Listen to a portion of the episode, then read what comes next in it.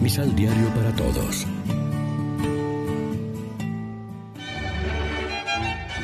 Proclamación del Santo Evangelio de nuestro Señor Jesucristo, según San Marcos. Vinieron los fariseos y empezaron a discutir con Jesús. Y para ponerlo en apuros le pidieron una señal que viniera del cielo. Jesús suspiró profundamente y exclamó. ¿Por qué esta gente pide una señal? Yo les aseguro, a esta gente no se le dará ninguna señal. Y dejándolos, subió a la barca y se fue al otro lado del lago. Lección Divina Amigos, ¿qué tal? Hoy es lunes 15 de febrero y a esta hora como siempre nos alimentamos con el pan de la palabra que nos ofrece la liturgia. A Jesús no le gusta que le pidan signos maravillosos, espectaculares, como cuando el diablo en las tentaciones del desierto le proponía echarse del templo abajo para mostrar su poder. Sus contemporáneos no lo querían reconocer en su doctrina y en su persona. Tampoco sacaban las consecuencias recibidas de los expresivos gestos milagrosos que hacía curando a las personas y liberando a los poseídos del demonio y multiplicando los panes, milagros por demás mesiánicos. Tampoco iban a creer si hacía signos cósmicos que vienen directamente del cielo.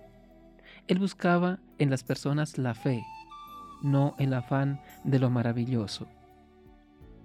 Deberíamos saber descubrir a Cristo presente en esas cosas tan sencillas y profundas como son la comunidad reunida, la palabra proclamada, esos humildes pan y vino de la Eucaristía, el ministro que nos perdona, esa comunidad eclesial que es pecadora, pero es el pueblo santo de Cristo, la persona del prójimo, también el débil y el enfermo, el hambriento. Esas son las pistas que Él nos dio para que le reconociéramos presente en nuestra historia. Igual que en su tiempo apareció no como un rey magnífico, ni como un guerrero liberador, sino como un niño que nace entre pajas en Belén, y como el hijo del carpintero, y como el que muere desnudo en la cruz, también ahora desconfía él de que esta gente pida signos del cielo y no lo sepa reconocer en los signos sencillos de cada día. Reflexionemos. ¿En qué nos escudamos nosotros para no cambiar nuestra vida?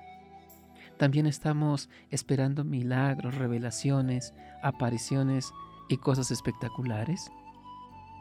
Oremos juntos. Gracias Padre porque nos diste a Jesús tu Hijo que en su misterio pascual de muerte y resurrección es el signo personal de tu amor hacia nosotros.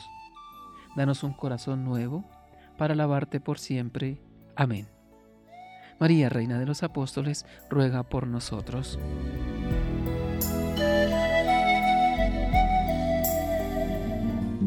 Complementa los ocho pasos de la Alexio Divina adquiriendo el emisal Pan de la Palabra en Librería San Pablo o distribuidores. Más información www.sanpablo.co Pan de la Palabra. Vive la reflexión.